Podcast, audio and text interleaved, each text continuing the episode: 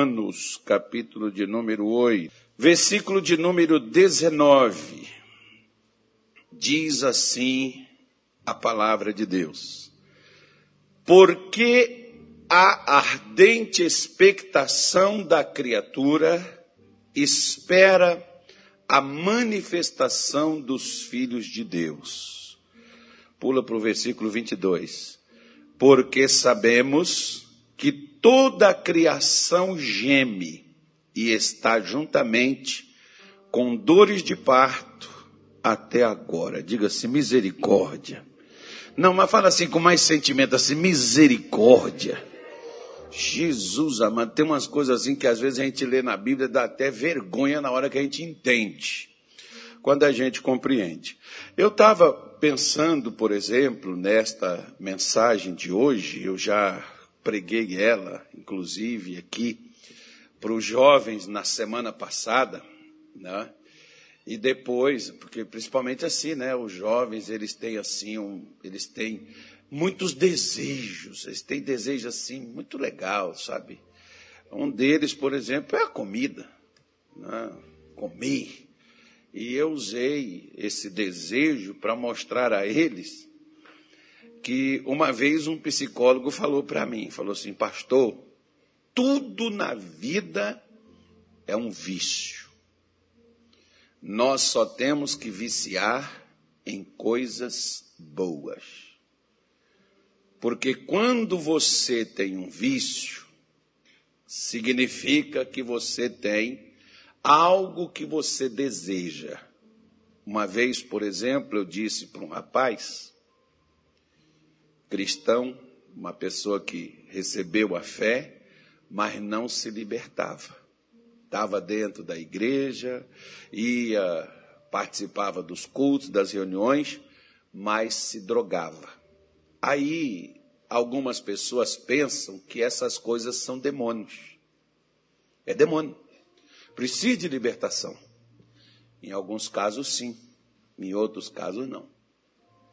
Mesma coisa se você pegar, por exemplo, sobre prostituição, adultério, você pegar na, uma lista lá de Gálatas 5, por exemplo, você vai ver que tem coisas ali que não é demônio, é carne. É os desejos que a pessoa carrega dentro de si aquelas vontades que a pessoa não está afim de abrir mão delas, que a pessoa não quer deixar.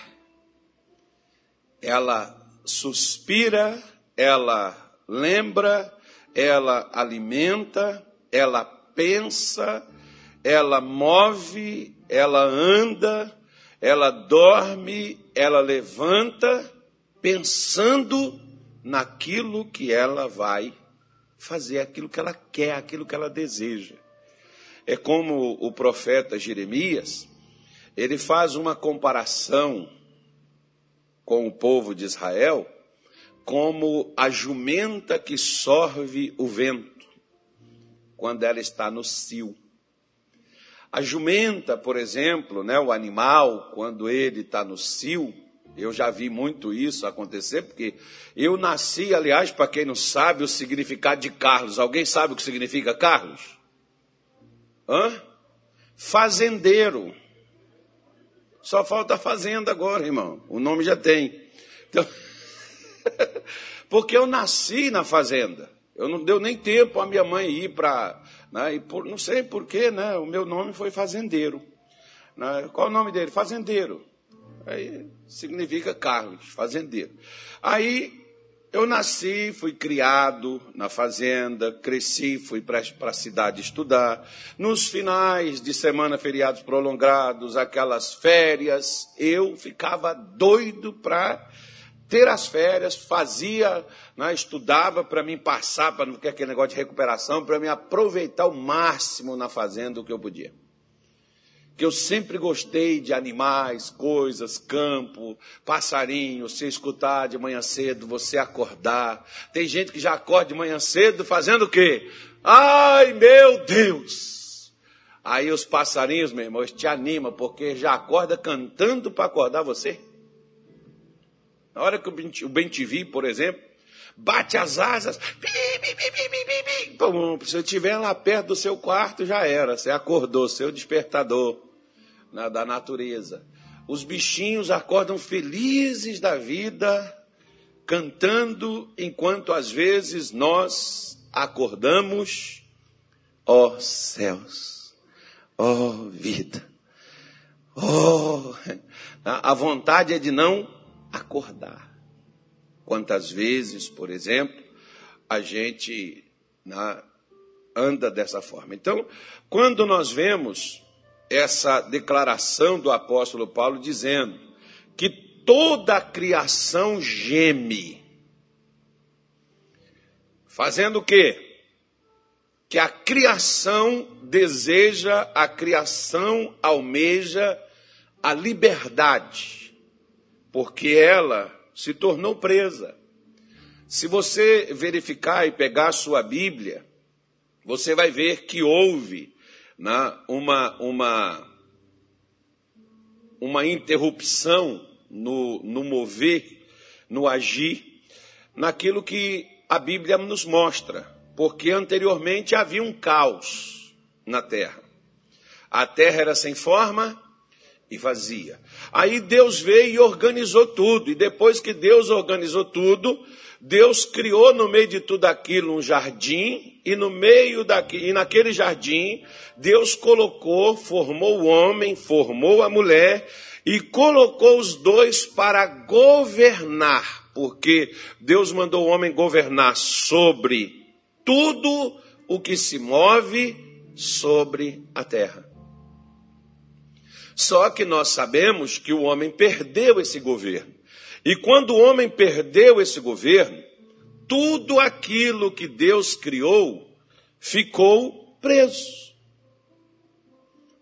Né? Os animais, você vê, por exemplo, Deus não criou animais carnívoros, mas alguns deles se tornaram, como os leões, ursos, o profeta Isaías, no capítulo 11, por exemplo, ele fala sobre a era em, que Jesus estiver reinando na terra, as coisas voltarão para o seu lugar. O animal voltará a comer a palha com o boi. Você vê que o boi não come carne, o boi come capim, né? a ração. Se você for dar carne para ele, ele não vai comer. Né? Assim voltará a ser normal. Uma cobra, por exemplo, né? a criança poderá brincar com uma cobra, das mais venenosas, que ela já não vai mais picar uma pessoa. Serviria ali como uma forma de entreter. Embora eu fique olhando assim, como aquelas pessoas que criam, eu tenho muito respeito. Quem cria gato, cria cachorro, eu acho legal, principalmente se a pessoa puder cuidar. É o mais legal ainda. Porque tem gente que às vezes só pega para eles, não cuida, não trata, né, larga o animal para lá. Mas eu, eu, eu imagino assim, por exemplo, como em alguns casos já fui naquelas pessoas, tinha um pregador que ele, ele ia vir na nossa igreja e uma das coisas que ele me dedicou foi uma cobra. Que ele ia usar a cobra para poder, né, essas cobras que o pessoal utiliza, pode pegar, pode, ele pega a cobra, bota aqui no pescoço e prega com a cobra aqui no pescoço. Tal. Então, as pessoas pegam na mão. Eu fico, eu, eu acho, né, eu não tenho coragem. Até porque, não, mas ela é mansa, ela não vai te agredir. Tal. Eu sei, mas ela tem dente, ela tem uma boca. Então, não sei que horas que ela pode fazer isso comigo. Agora, eu acho melhor ela quieta lá, eu para cá. Mesma coisa daquele cachorro que eu não conheço, é melhor ele lá, eu aqui né? porque ele só morde se abrir a boca, mas você não sabe que hora que ele vai abrir a boca. Porque às vezes o cachorro acaba mordendo quem? O próprio dono. Né? Então você, isso pode acontecer, mas não é de praxe, porque até o cachorro é tido como o melhor amigo do homem. Mas pode ser que essa amizade seja rompida. Por causa de quê? Por causa do que afetou na natureza. Como Paulo diz que a natureza, a criação, ela geme. Ela quer essa libertação. E olha, irmão, quantos anos já tem isso, hein? e, e, a, e a coisa acontece, querendo que tudo volte ao normal. Você vê essas, essas coisas quando começa a natureza mexer, né, despertar essas, esses vulcões, esses negócios, essas coisas todas assim. Né, você vê que é a natureza. Porque antigamente não havia isso. Deus colocou ordem no caos. Causa destruição. Ontem, por exemplo, eu estava vendo aquele vulcão lá das Las Palmas, várias casas já engolindo tudo aquilo. Aí você olha assim, é a natureza. Pois é, mas a natureza não está não tá revoltada. A natureza está querendo ficar organizada como foi lá no Gênesis. É um pedido de socorro, é igual mais ou menos assim. Quando você tem um filho que está passando assim na fase da, da, da, da, da, da infantilidade para a, a adolescência, alguns chamam essa fase, ao invés de adolescente, chamam essa fase de quê? Aborrecente. Só que o adolescente, quando ele está fazendo besteira, você sabe o que, que ele está fazendo? Ele está pedindo socorro. Ele está pedindo ajuda. Só que às vezes pais, avós, amigos, parentes pensam que ele está criando é birra, confusão, irmão. É uma pessoa que está pedindo socorro que não sabe o que fazer da vida. E faz besteira como uma forma de chamar atenção. Só que quando ele faz besteira, todo mundo cai para cima dele para quê? Para reprimir. Não para ouvir, sentar, escutar, dar ouvidos, procurar entender, ajudar aquela pessoa, não. Pelo contrário, é rebelde, não presta, não tem, não quer nada da vida, é malandro, e aí vai botando os adjetivos. Porque a pessoa pensa que fazer aquilo dali, ela vai atingir pai, atingir mãe, de certa forma atinge, mas o principal, a vítima ali, o principal atingido é aquele adolescente, seja moça seja o rapaz. A pessoa está pedindo socorro. E quando Paulo diz que a criação geme, esperando, desejando, querendo, tendo anseio, é a mesma coisa que também aqui no próprio livro de Romanos, me parece, eu creio que seja. Esse mesmo apóstolo Paulo também diz que quando nós não sabemos orar como convém, o Espírito Santo intercede por nós com quê? Gemidos o quê? Inexprimíveis. Quando você realmente quer ver às vezes acaba, eu vejo, por exemplo, Ana, quando acabou o vocabulário, as palavras de Ana, quando acabou a voz, as suas cordas vocais falharam, não tinha mais som para emitir, Ana estava apenas gemendo, falando do seu coração, não saía, sussurro. Por quê? Porque Ana queria mudar a sua história, sair daquela aquela fase de vergonha, de frustração, de decepção. E Ana é como se ela tivesse dito assim: hoje eu não saio daqui se eu não tiver uma resposta. E eu acho interessante, sabe, porque acho que, creio eu, que Deus, Ele quer ver isso em nós.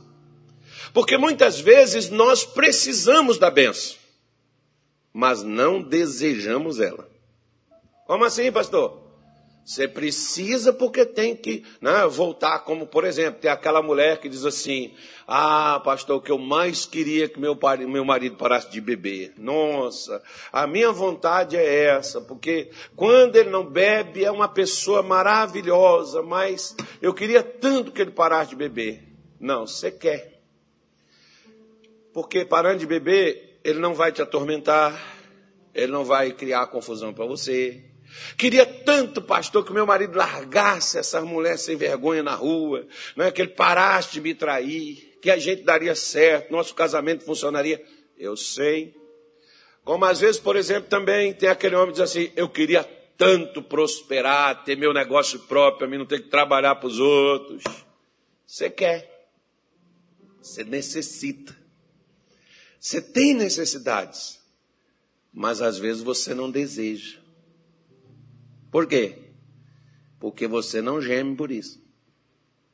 Você só fala nisso, às vezes até no falar, o seu falar é de um modo natural. A criação, a natureza, eles não somente eles querem, mas a Bíblia diz que eles gemem. Se Paulo diz que quando eu não sei, não tem palavras para pedir, o Espírito Santo intercede com gemidos, então quem está movendo na natureza pela gemer? Ou seja, tem filhos de Deus que não acreditam mais na oração. Por que, que não acreditam? Porque param de fazer. Mas a natureza, ela acredita na oração, está gemendo até hoje. Não, não, eu não acredito mais em pregação, não acredito mais na igreja, não acredito mais no evangelho, eu não acredito mais numa vida diferente para mim, porque é, você não faz mais aquilo, porque de fato você tem uma necessidade, mas não um desejo. Porque quando você tem um desejo, você não para. Até que o seu desejo seja cumprido.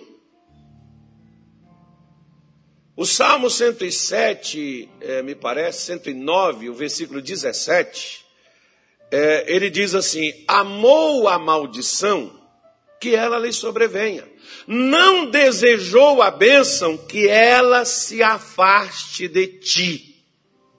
Olha aí para você ver. Se eu não tenho um desejo, um desejo é um anelo. É uma vontade que não vai parar. Igual, por exemplo, eu estou com muita vontade de beber água. Eu posso tomar refrigerante, eu posso tomar sucos, mas a minha sede vai saciar? Quando a minha sede vai ser saciada? Quando eu beber a água. Não haverá paliativo eu vou ter que tomar a água.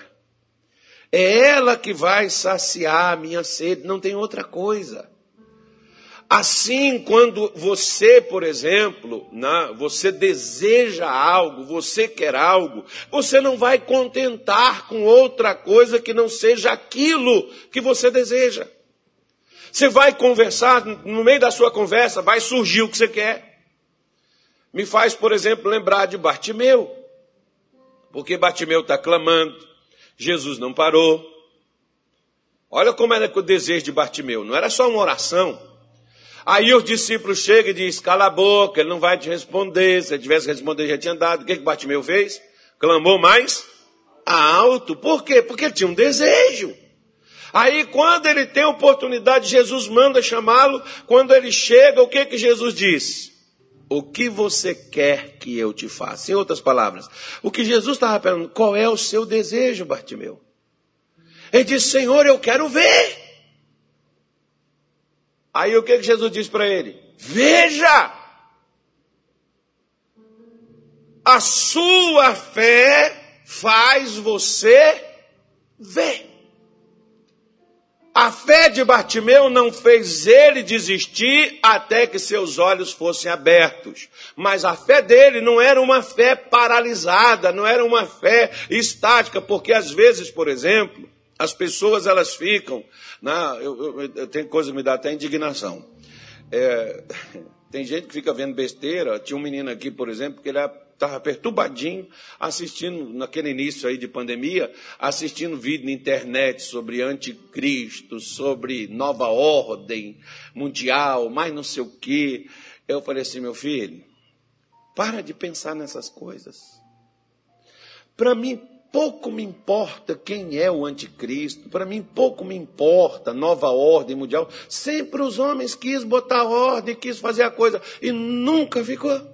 Ele sempre morre, levanta outros, vai fazer de um modo diferente. Levanta outros, vai querer de outra forma. E do jeito deles, eles vão tentando conduzir as coisas. Mas quem governa sobre o povo de Deus, está no Salmo 144. Feliz é a nação cujo Deus é o Senhor. Então você não tem que preocupar com o anticristo, marca da besta. Você tem que ter cuidado com a marca do besta. Não é para você não ficar abestado. A sua preocupação não é essa. Ordem mundial. Ah, mas por que vai acontecer isso? A igreja tem que estar avisada. Ah, irmão, nós já fomos avisados faz, é, ó, tem dois mil anos que Paulo escreveu, que João escreveu. Ou seja, isso não deve ser surpresa para você. Crente lê o livro do Apocalipse fica perturbado. Eu leio o livro do Apocalipse eu fico feliz. Sabe por quê? Não vou passar por nada daquilo. Aquilo não é para mim. Eu serei poupado, eu estarei debaixo das asas do Criador. Eu, ele dará ordem aos seus anjos para me guardar. Visto que guardastes a palavra da minha perseverança, eu também te guardarei da tribulação que há de vir no mundo. A tribulação vem para o mundo, não vem para o crente. Então você não tem que temer. Porque quando Deus ele vem, por exemplo, na terra, você sabe o que, que Deus quer procurar, o que, que Deus quer achar? Hã? Você sabe quando Deus vem a você, o que, que ele quer achar em você? Fiel, né, pastor? É, amém. De certa forma, sim. Mas abra sua Bíblia em Lucas, que eu vou misturar aqui agora o ingrediente para a gente falar de Romanos 8. Lucas, capítulo de número 18. Lucas 18. Posso ler? Versículo 8. Jesus está falando sobre perseverança, sobre oração, e ele diz: Digo-vos que depressa lhes fará justiça. Quando, porém, diga-se misericórdia do porém. Quando você vê na Bíblia porém e mas, preste atenção no que vai vir depois. Quando, porém, vier o filho do homem, porventura,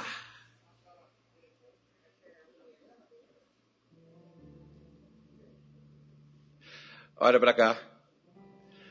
A criação geme, os filhos de Deus se conformam.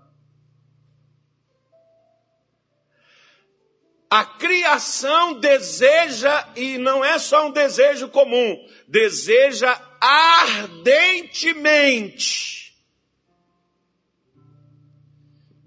Ela espera palavra expectação é uma expectativa que a pessoa possui. Aí, quando você conversa com um crente, você vê a expectativa que ele tem.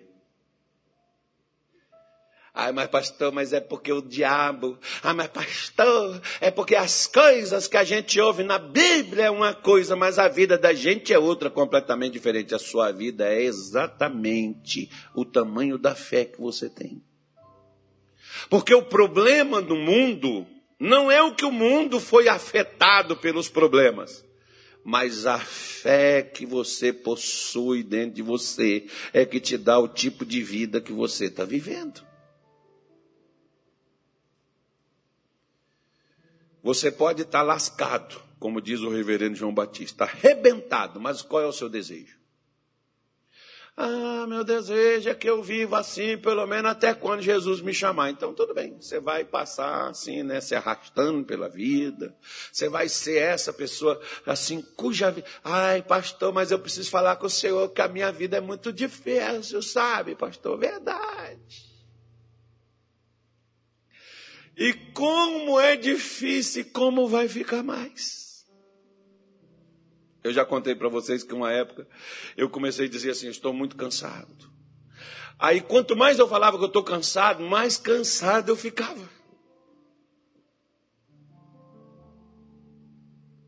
Porque muitas vezes, é claro que o trabalho, as labutas do dia a dia cansam o nosso físico, claro que sim, mas o pior cansaço que uma pessoa pode ter não é o físico, é uma alma cansada. Lembra daquela música? Alma cansada, não desespere, espera em Deus.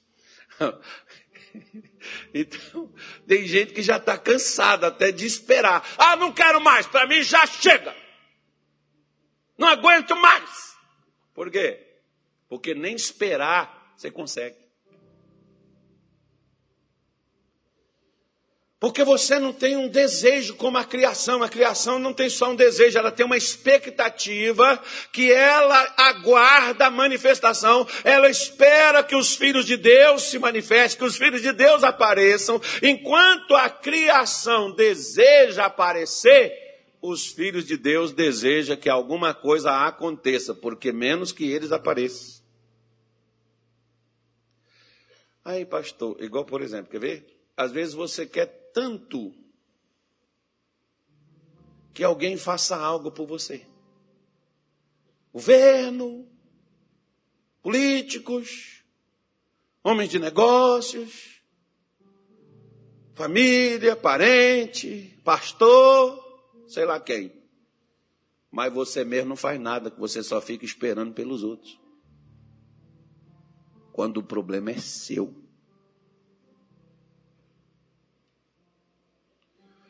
Quando Jesus me mostrou, diga assim, a fé não está baixo, está muito assim, sem graça. Fala assim: a fé é uma possibilidade. Se você usar a fé, a possibilidade aparece. Se você não usa a fé, não há possibilidade nenhuma. Porque a desgraça, a destruição já está fazendo parte da sua vida. Por exemplo, aquela mulher do fluxo de sangue, quando ela ouviu falar de Jesus, ela começou a dizer: Olha o que, é que ela começou a dizer. Quando ela ouviu falar de Jesus, você está ouvindo falar de Jesus tem quantos anos, irmão? E o que, que você anda falando? Ela ouviu falar de Jesus. Na hora que ela ouviu falar de Jesus, ela começou a dizer para quem? Não tinha ninguém para quem ela pudesse dizer. Porque com o problema que ela tinha, ela era obrigada por regra a estar afastada das outras pessoas. Ela começou a falar para si mesma. E o que que ela falava para si mesma? Se eu tocar nas suas vestes, eu sararei. Se eu tocar nas suas vestes, eu sararei. Se eu tocar nas suas vestes, eu sararei. Se eu tocar, eu sararei. Se eu tocar, eu sararei. Por que, que ela saiu de onde ela estava e foi até onde Jesus estava? Jesus tinha acabado de fazer uma multiplicação de pães para 5 mil pessoas. Certamente ali tinha de 10 a 15 mil pessoas, porque só conta os homens, não conta criança e mulher.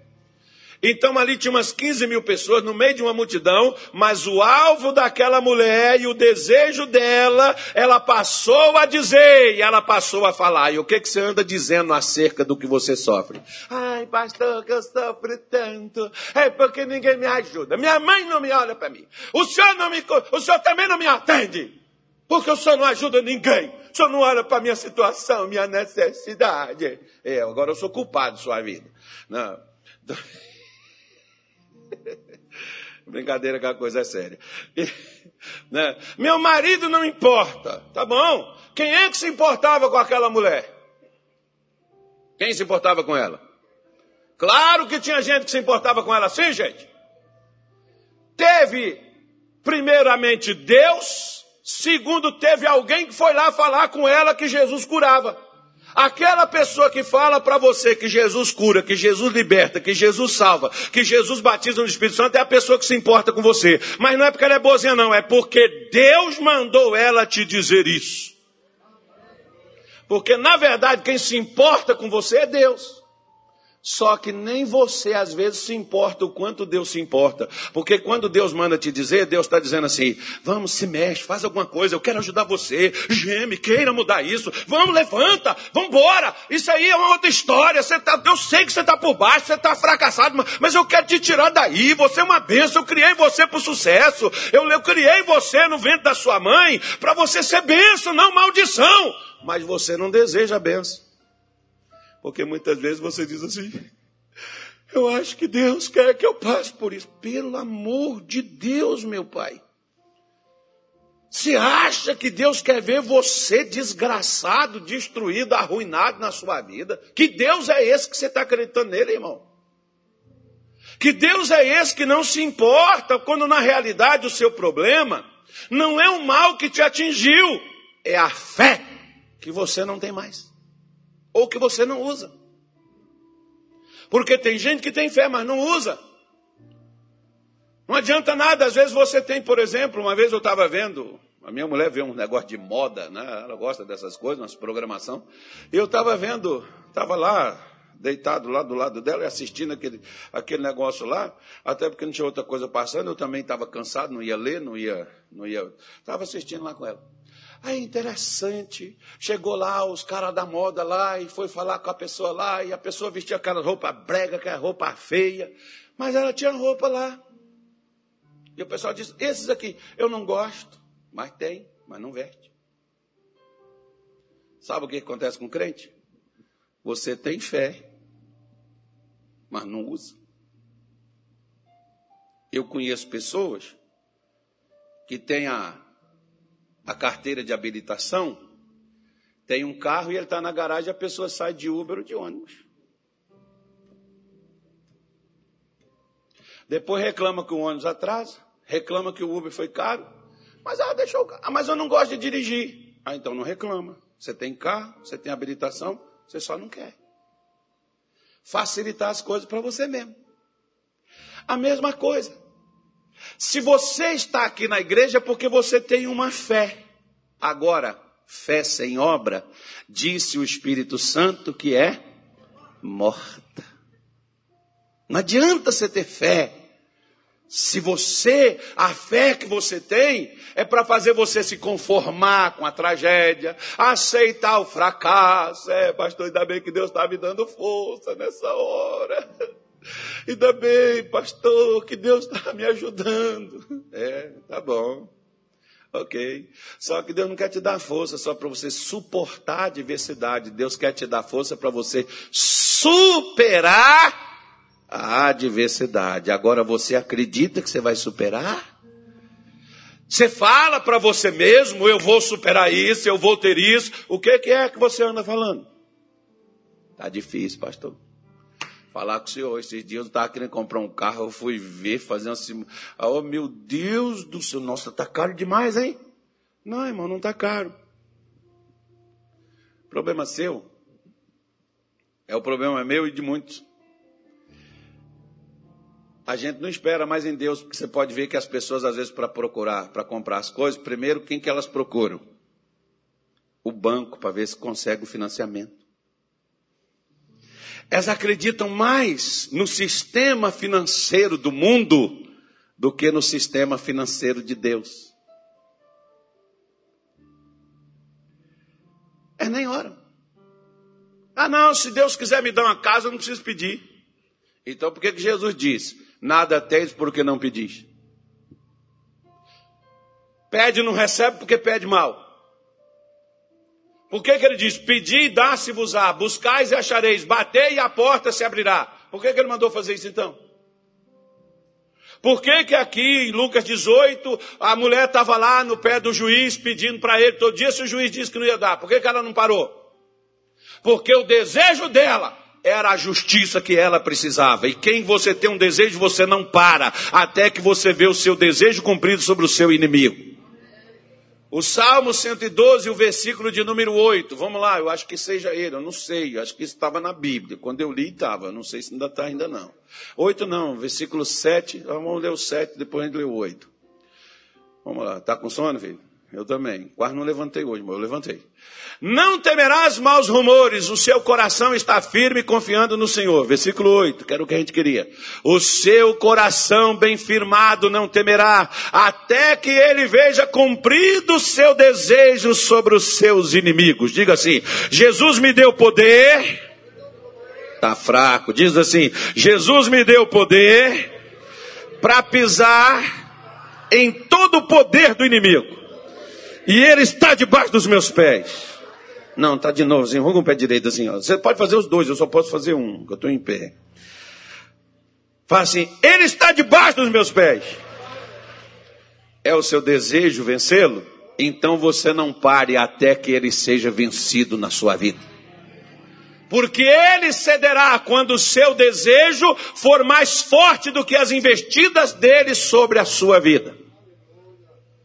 Ah, mas pastor, ah, sabe aquela história de crente? Me dá indignação, irmão. Tem hora que eu não gosto de conversar com crente, não.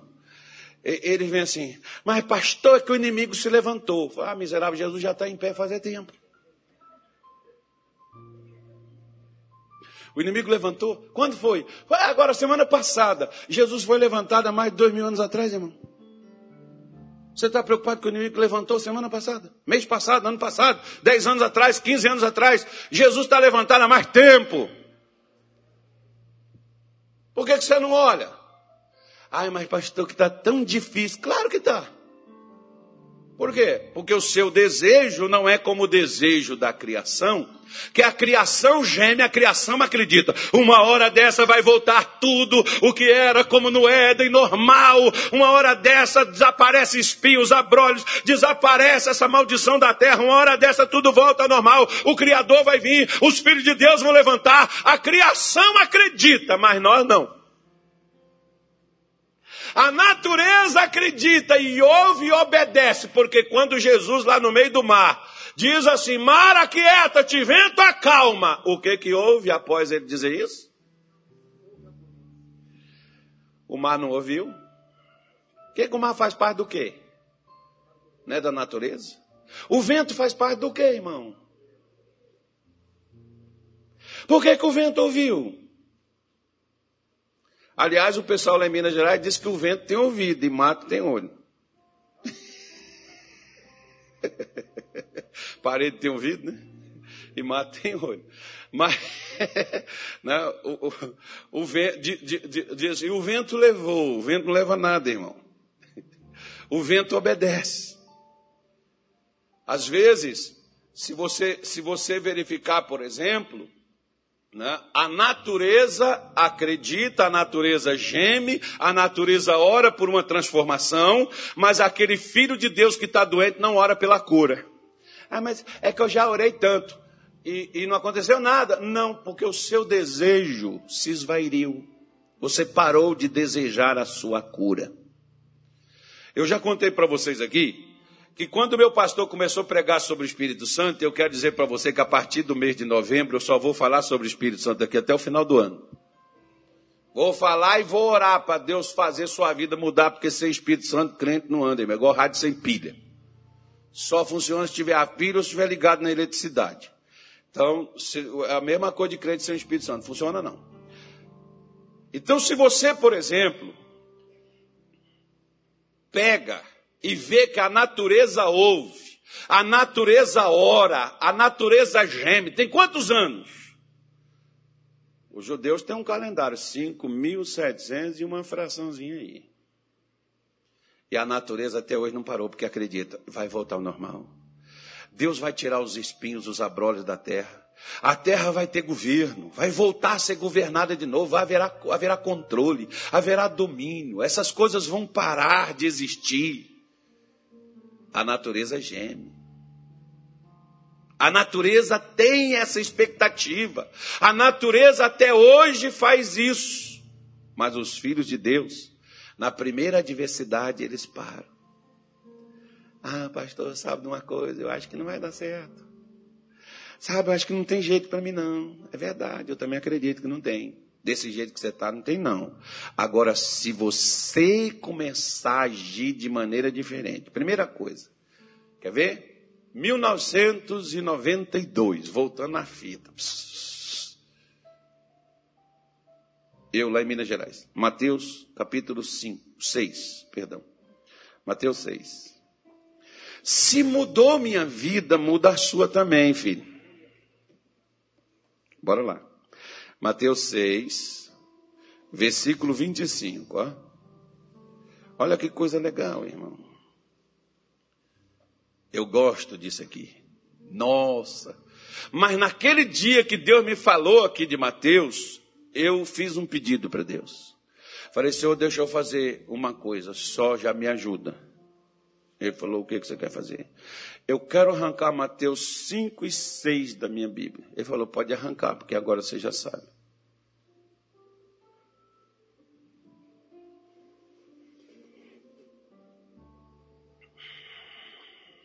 Quer ver?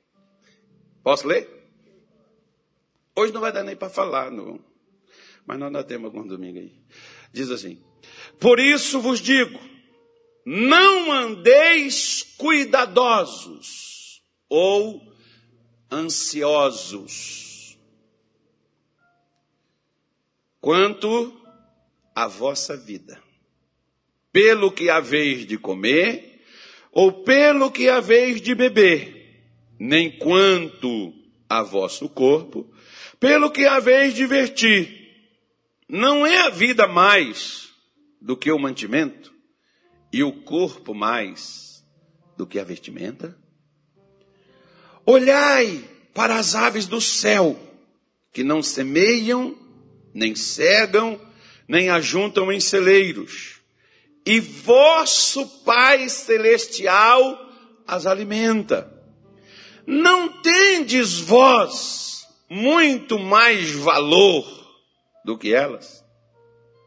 E qual de vós poderá com todos os seus cuidados, ansiedade, acrescentar um côvado à sua estatura? Cerca de 40 centímetros, 45 centímetros. Quem você, de tanta preocupação que você ficou, que você cresceu durante a noite? Durante aquele tempo da sua preocupação, você aumentou. Às vezes aumenta a barriga, né? Aumenta, aumenta assim por lado, que come demais. Por causa da ansiedade que está. Não dorme, aí fica comendo. Ontem, por exemplo, eu falei com a Nilton, a gente foi buscar umas irmãs que estavam vindo de Minas Gerais para cá, lá na rodoviária e o ônibus atrasou, chegou um e pouco da manhã. Aí eu falei, Anil, tá com fome? Ele falou assim, é, eu comi um negócio aí, não vou nem falar o que é o meu. Mas se tiver alguma coisa, é bênção. Eu falei, então eu vou te abençoar, irmão, que eu gosto de ver pessoas felizes. O Anilton, quando ele está nervoso, é que ele está com fome. Né? Aliás, não é só Anilton, não, isso é, isso é um problema de muito crente. Crente, quando está nervoso, oferece alguma coisa para comer, que ele está com fome. A fome passou e volta ao normal. Aí... É por isso que eu falo, você está preocupado, irmão? Pega uma picanha, vai lá, assa aquele negócio assim, come, degusta bem devagarinho. Eita coisa, e diga assim, Jesus, mas é bom demais. É melhor comer essa coisa e ficar preocupado. Com a conta que vai vencer amanhã, como é que eu vou pagar. Bom, você trabalha? Trabalho. Então Deus sabe que você trabalha, que você não é um preguiçoso. Agora entenda bem. Olha para cá. Já ficou preocupado? Está preocupado com alguma coisa? Eu já estive muitas vezes preocupado com a igreja, preocupado com aluguel, preocupado com água, com luz, preocupado em pagar as contas, preocupado em pagar os, os funcionários, as pessoas. Ixi, às vezes eu não dormia, ficava nervoso, minha pressão só aumentou, irmão. Engordei. A única coisa que me deu, mas o meu tamanho continua 1,79m até hoje. Desde aquele tempo que eu cheguei nessa estatura. Não diminuiu, também não aumentou. Preocupado porque a minha irmã vai casar, eu não tenho dinheiro, eu não tenho, eu não tenho vestido, eu não tenho um sapato decente, pastor, eu não tenho nada. Não, tenho, não posso nem ir no casamento. Que dia que é o casamento? É dia 25 de dezembro. Você já está preocupado? Ainda estamos em outubro. Não, mas é que eu só não ficar preocupado agora, Deus não sabe que eu preciso. Eu tenho que. né? A faculdade eu tenho que pagar, eu tenho que pagar o telefone. Quando é que vem esse dia? Ah, hoje é que dia? Hoje é 11, é 10, 10. É dia 18, mas irmão, você não sabe nem se dia 18 tem mundo, se você está vivo. Você já está sofrendo pelo dia 18. O seu problema não é dificuldade financeira, o seu problema não é a doença que te assola, o seu problema não é o desentendimento que está na sua casa. O seu problema é a sua ansiedade. Aliás, tem gente que não é abençoado por causa da ansiedade. Eu, por exemplo, ficava, é hoje, vai ser hoje, é hoje, é hoje. Irmão, se é hoje, se é amanhã, se vai ser o ano que vem, o que há de vir virá não tardará, diz o Senhor. Eu não tenho que, eu não tenho que ficar preocupado se é hoje, se é amanhã. O Senhor virá e Ele está vindo. E Ele não chegará atrasado e não chegará antes, na hora certa. Quando Abraão pegou o cutelo para cortar o pescoço de Isaac, Deus disse, Abraão, mas enquanto Abraão estava saindo de sua casa, caminhando três dias, subindo o monte de Moriá, quando Abraão pegou a lenha, colocou no altar, pegou o fogo para acender, pegou o cutelo, botou Isaac lá, amarrou ele, colocou ele lá em cima para poder fazer o sacrifício, Deus ficou caladinho, não falou nada. Na hora que era a hora chamada hora H, Deus disse: Chega, agora eu sei que tu me amas. Deus sabe interferir no momento certo e no momento certo Deus interferirá na sua vida. Para com essa ansiedade. Para com essa preocupação exacerbada na sua, na sua alma, que você não dorme, é porque eu estou preocupado, é porque, é porque você está nervoso. Para com esse negócio, você desconta isso em quem? Na sua família. Aí depois sua família diz assim, depois levanta de manhã cedo, vai para lá, para a igreja para comer Santa Ceia e chega aqui com Satanás no corpo. Ó, em alguns casos eu não discordo dele não. Sabe por quê? Sabe por que eu não discordo? Simples. Porque é o que as pessoas fazem. Falam de fé para os outros, mas quanto a si mesmas, elas não fazem, não aplicam nas suas vidas. Quando vier o filho do homem, porventura achará fé sobre a terra. Na hora que Jesus vier a você, ele vai te ver na fé ou ele vai te ver no quê? No desespero? Na preocupação? Porque às vezes Jesus olha para mim e eu não durmo. Não durmo porque não é porque eu estou fazendo uma vigília ou porque eu tenho uma ocupação a ser feita, que eu estou trabalhando. É porque eu não consigo dormir porque eu estou preocupado. Com quê? Com uma coisa que para o ano que vem, para o mês que vem, sei lá, não sei para quando. Para amanhã. Eu sofro por antecipação. Por que que isso acontece, pastor? Jesus diz assim: olhe para as aves do céu. Não tendes vós muito mais valor do que elas? Aí Jesus me fez olhar para o ninho de uns pardais atrás do altar da igreja, onde eu tinha terminado de fazer o culto da manhã, oito horas da manhã, e eu preocupado. E eu não dormia, e eu não, não, né, não descansava, e estou vendo os passarinhos no ninho, e o bichinho vindo voando com a comida no bico.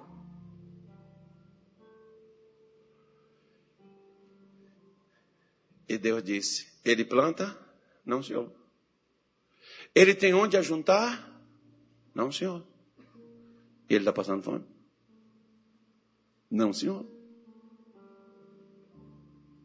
E eu não estou alimentando ele? Sim, senhor. Sabe por que, eu não alimento você? Não, senhor. Porque você não reconhece o valor que você tem.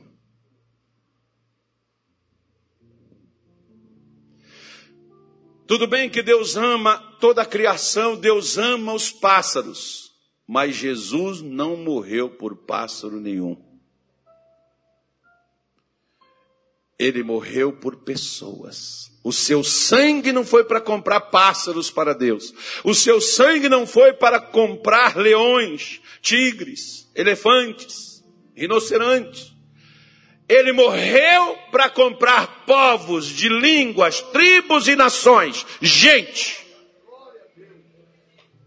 você tem que reconhecer o valor que você tem. Se você escolheu viver pela fé, saiba reconhecer o valor que lhe foi dado. Ou seja, em outras palavras, quanto você vale. Quem dá o seu preço? Um tempo atrás, eu conversando com uma garota, ela é uma garota de programa. E eu estava pregando para ela. E ela foi e me disse assim: Olha, pastor, eu saí da, da, da vida que eu estava vivendo, comecei a sair, eu fui para a igreja, mas lá na igreja eu comecei a envolver com os garotos de lá da igreja. Eu já nem fazia mais programa, era envolver mesmo por envolver. Pô a gente ficar junto. Falei assim, pois é, né, filho? Quando você estava no mundo, até você tinha um valor, né? Você cobrava.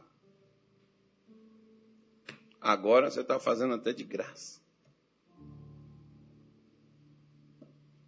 Quando você não deveria fazer a nada. Para você ver o valor que você tem. O valor que você está dando a você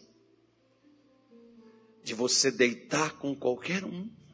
Não precisa nem pagar. Você se deita. Você se oferece. mas por quê? Porque você não dá valor a si própria. Se você não dá valor a si própria, qual rapaz louco, doido, que vai ter coragem de chegar e propor a você um casamento? Se nem você dá valor a você, quem vai dar? Se você não reconhece que você é mais importante para Deus do que pássaros, animais, bichos, se você não reconhece que Deus se importa com você, não, Deus, Deus cuida dos pássaros, Deus cuida das aves, Deus cuida dos bichos, Deus alimenta eles, Deus dá vida para eles, Deus cuida deles, mas de mim Deus esqueceu. Jesus está mandando a gente olhar. Olhe, compare, veja. Qual é o valor que você dá a você? Nós temos um pastor nosso lá no Pará, que um dia ele estava me contando o testemunho dele, eu, eu, eu, não sabia. Ele, ele, ele vivia no meio da malandragem, ele morava no meio de uma favela, e ele se drogava. E aquele dia ele foi para a igreja, no dia da Santa Ceia, ele tinha cheirado, estava com pó no nariz. E ele foi para a igreja, e chegou a hora da Santa Ceia. Ele foi pegar a ceia, o pão caiu, o cálice entornou. O obreiro viu, né, foi lá, pegou, deu outro para ele. Aí quando ele foi, o obreiro virou as costas, saiu, ele deixou o pão cair de novo. Ele esperou todo mundo fechar os olhos, abaixou, pegou o pão do chão. Ele falou: preciso comer. Sabe por quê? Não é de praxe a gente cantar esses, esses hinos assim, não, mas na hora lá da Santa Ceia, a dona Mônica puxou um hino e diz assim: Quero que valorize o que você tem. Você é um ser, você é alguém tão importante para Deus. Eu venho falar do valor que você tem. Eu venho falar do valor que você tem. Ele está em você, o Espírito Santo se move em você, até com gemidos. Olha aí que bonito, ó. Aí ele falou assim, pastor, eu nunca tinha parado para ver o valor que eu tinha. E na hora eu disse: se Jesus caiu no chão por, meu, meu, por os meus pecados, eu vou pegar do chão que caiu aqui, mas Jesus vai me colocar em pé. Porque se é o valor que Deus me dá, eu falei, irmão, por que você não pediu outro pão? Ele disse: não, eu vou pegar do chão, eu vou comer. E daquele dia em diante, aquele camarada nunca mais se drogou. Ele só precisava reconhecer o valor que ele tinha para Deus. Quantas vezes você acha que Deus se esqueceu? Deus esqueceu de mim, pastor. Deus me abandonou. Onde é que está a sua fé, irmãozinho? É isso que você é capaz de pensar de Deus, que Deus esqueceu de você, que Deus te abandonou que você não vale mais do que pássaros para Deus, que você não vale mais do que roupa para Deus. É esse o valor que você se dá? Judas deu um valor para Jesus, 30 moedas de prata. O mesmo valor para ele. Quanto que Judas valia? 30 moedas de prata também, porque foi o que ele vendeu. Ele vendeu Jesus por 30 moedas, é o valor dele. Você tem vendido Jesus por quanto? Por alguns momentos de prazer na prostituição, no adultério, na mentira. Por algumas noites de preocupação com sua comida, com seu vestuário, com suas contas, com suas coisas a pagar. Por quanto você, quanto você tem dado? Qual o valor você tem dado a Jesus? Qual é o seu valor? Porque o valor que você dá a Jesus é o mesmo valor que você dá a você. Se você não vale nada, Jesus para você também não vale nada. Porque você foi criado à imagem e à semelhança dele. qual é o valor seu. Porque quando Jesus me mostrou aqueles pássaros, me mostrou aqueles pardais, ele disse: Está vendo, filho? Os pardais têm ninho. Os pardais têm comida. Eles confiam em mim. Eles não têm um celeiro, eles não plantam, mas eles sabem que eu não falho com eles. Eles vão levantar, eles vão voar, eles vão caçar, eles terão, eles acharão a comida. Sabe, filho, alguém chega aí e derruba, como muitas vezes lá na fazenda eu derrubei ninhos. Sabe o que as aves fazem? Vão lá e constroem outro. Às vezes o diabo veio e destruiu sua vida. Sabe o que, você faz, irmão? Vai lá e constrói novamente, porque há um poder de construção na sua vida. Não é você parar e ficar lá, Senhor, por quê? Por quê? Levanta, construi. Ele derrubou um barraco, constrói uma mansão. Ele roubou seu carro, compra um melhor.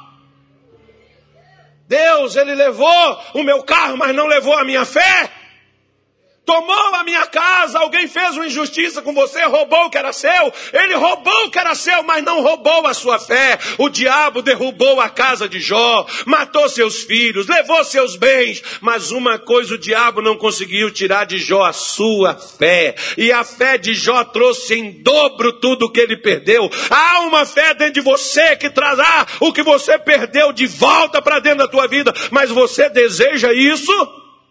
Ou você vai ficar aí lambendo as mágoas, as amarguras, as dores das perdas do que você passou e sofreu e viveu e está vivendo até hoje? E aí, eu acho que não tem jeito. É verdade. Porque nem você deseja mudar isso. Mas se você deseja, eu quero uma casa melhor, pastor. E eu vou ter uma casa melhor. Deus vai me dar uma casa melhor. Se ele dá um ninho para o pássaro, ele tem uma casa para mim? Se Deus alimenta um passarinho, eu, eu, tô, eu, eu, tenho mais valor do que um passarinho. Eu amo passarinho. Tem passarinho caro, irmão. Nossa, lá na fazenda meu pai tinha um bichinho que era caro demais. Eu cara se você pegar, eu te dou tantos mil. Não, pegar para quê? Você vai prender na gaiola? Deixa esse solto aí cantando para mim. Pegar nada não. Aqueles vêm, senta aqui na árvore, canta para mim o dia inteiro. Eu vou prender eles para você levar para cantar para você preso. Não, deixa eles aí. Deus não fez os passarinhos para viver na gaiola. Fez eles para viver na natureza. Deus também não te fez para viver preso. Pelo contrário, o Espírito do Senhor é sobre mim, pois ele me ungiu para abrir a porta das prisões e soltar os prisioneiros. Eu quero dizer para você que o Senhor tem uma unção para abrir portas para a sua vida e te soltar das prisões onde você está nela. Você deseja sair? Vai num presídio desse aí, Carumbé. Vê a galera que está presa lá. O que, que mais desejam? O que, é que você deseja, irmão? Deus não é o Aladim, mas quer satisfazer o desejo do seu coração. É ardente? Se for ardente, você não para. Eu quero, é o que eu quero. Deixa eu terminar aqui, versículo 28 diz assim: ó. E quanto ao vestuário, porque andais sólidos? Olhai para os lírios do campo, como eles crescem, não trabalham nem fiam. Eu vos digo que nem mesmo Salomão, em toda a sua glória, se vestiu como qualquer deles.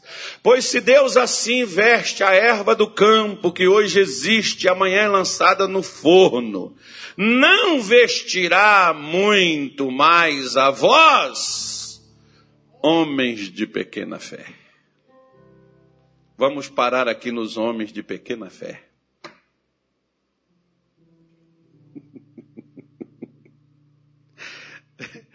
Ô oh, pastor, eu acho que eu acho que a minha fé é pequena. Quem é que acha que tem uma fé pequena? Se é claro, você não vai querer se denunciar, né, irmão? Aqui tem quatro tipos de pessoas. Posso falar? Só vou falar e vou explicar depois. Outro dia. Mas eu te explico. Aqui tem quatro tipos de pessoas ou quatro tipos de fé diferentes. Primeiro, tem essa fé pequena. Segundo, aqueles que não têm nenhuma fé. Terceiro, aqueles que têm uma grande fé. Quarto, aqueles que nem Israel se viu tamanha fé. Então a fé tem uma escala. Pode não ser nenhuma, pode ser pouca, pode ser grande, ou pode ser uma fé que nunca se viu. Agora posso fazer uma pergunta? Qual é o tamanho da sua fé? Eu estou te falando de quatro pessoas. Aqui Jesus chamou de pequena fé. Os discípulos em, em, em Lucas, Marcos 4, me parece, que é assunto para outro culto. Jesus disse assim por discípulo, quando eles ficaram desesperados: Senhor, nós vamos perecer, nós vamos morrer, tá, e o senhor também. E Jesus virou e disse assim: Homens, foi lá, repreendeu o vento, acalmou tudo, e Jesus disse assim: Onde está a vossa fé? Ou seja, então, eles não tinham fé nenhuma, né? Aí veio aquela mulher cananeia lá de Mateus 15, e Jesus disse assim: Ó oh, mulher, grande é a tua fé, feito, seja feito para contigo como tu desejas. Olha o que Jesus disse para ela. Aí veio o centurião romano. Cara nem, nem crente, nem do povo de Deus era, sangue estrangeiro. Jesus disse assim: Nem Israel eu vi tamanha fé. Quatro tipos de fé diferente. Agora deixa eu fazer de novo outra pergunta. Existe tamanho de fé? Existe? Existe? Pensa comigo. Vamos raciocinar. Como é que Jesus pega doze homens para andar com eles, correr risco de vida e não dar fé nenhuma para esses camaradas? Jesus é mau. Caraca, que isso, Senhor? Eu largo tudo com risco de vida para dizer que o Senhor, o Senhor não me dá fé nenhuma para resolver a parada aqui do vento, resolver o um negócio aqui. O Senhor largou eu, deixou eu, Deus dará. O Senhor é mau. Aí chega esses outros aqui e diz assim: sua fé é pequena, por isso que falta roupa, falta comida, por isso que você está desesperado, ansioso, preocupado, perturbado, você não dorme, você não descansa, você não tem sossego, você está aí desconfiado. É porque sua fé é pequena. Ué, mas eu não sou filho dele? Ele está dizendo: quanto mais vosso Pai celestial. Ele pega o filho dele e dá uma fé pequena para o filho dele, porque o filho dele não consegue resolver as paradas da vida.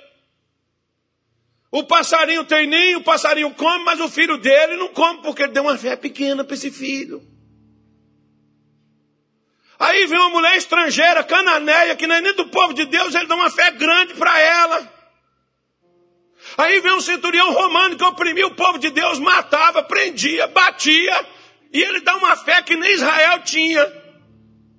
Enquanto, coitado do Pedro, afundou, Jesus disse assim: Homem de pequena fé, por que duvidaste? Pedrão, que tem a chave do reino do céu, o, o, o, o camarada braço direito de Jesus, o líder da igreja. Como diz alguns, né? Como é que Pedrão, meu irmão, ele dá para o Pedrão uma fé pequena, que não, o cara não conseguiu caminhar sobre as ondas. Mas, Jesus então é desbitolado.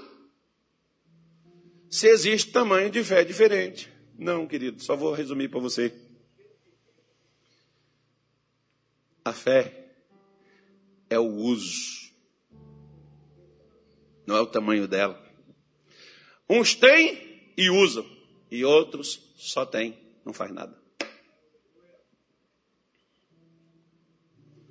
Viu? Você tem fé, mas na hora que você precisa de dinheiro, você vai no banco pegar emprestado. Você tem fé, mas quando você precisa de acesso a uma coisa, você vai buscar uma pessoa influente. Você não busca Deus. Você tem fé. Mas na hora que você precisa de qualquer coisa, não é a Deus que você recorre.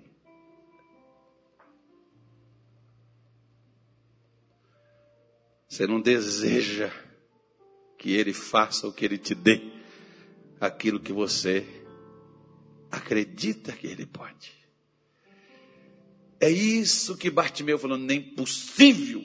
Ele passou, mas eu não largo ele. Cala a boca, Bartimeu, eu não calo. Eu vou gritar até ele vir e até Jesus chegar lá, chama ele. Eu queria ver a cara daquele discípulo que foi lá chamar Bartimeu. Eu, eu, se o senhor permitir, eu vou falar assim com ele: Senhor, me diz quem foi o camarada que o senhor mandou chamar Bartimeu daquele dia. Eu quero só perguntar para aquele discípulo qual foi a sensação que ele teve. Que eu creio que deve ter sido ele que mandou Bartimeu também calar a boca. Cala a boca, que ele não vai te responder. Aí Jesus chega lá e diz: chama ele. E o cara chega lá: como é que eu vou chegar lá e vou? Fala assim: oh, oh, oh. mas não foi você que falou comigo para calar a boca? É, eu falei, mas tu não calou ou mandou te chamar. Uau!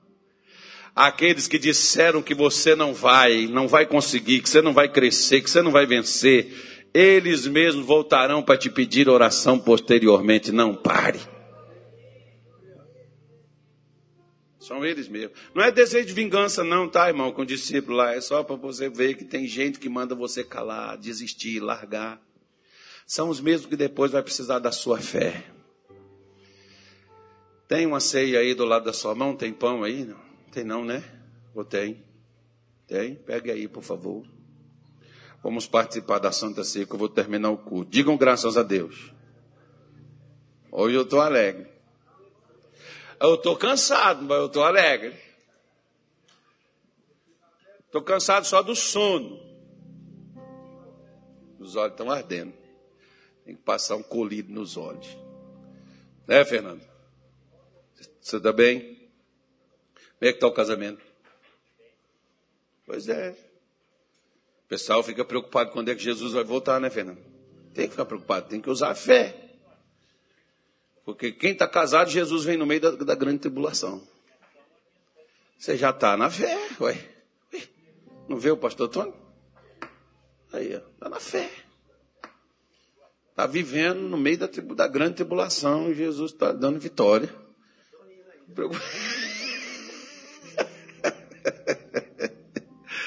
Deus é bom. Vamos passando pela prova, dando glória a Deus.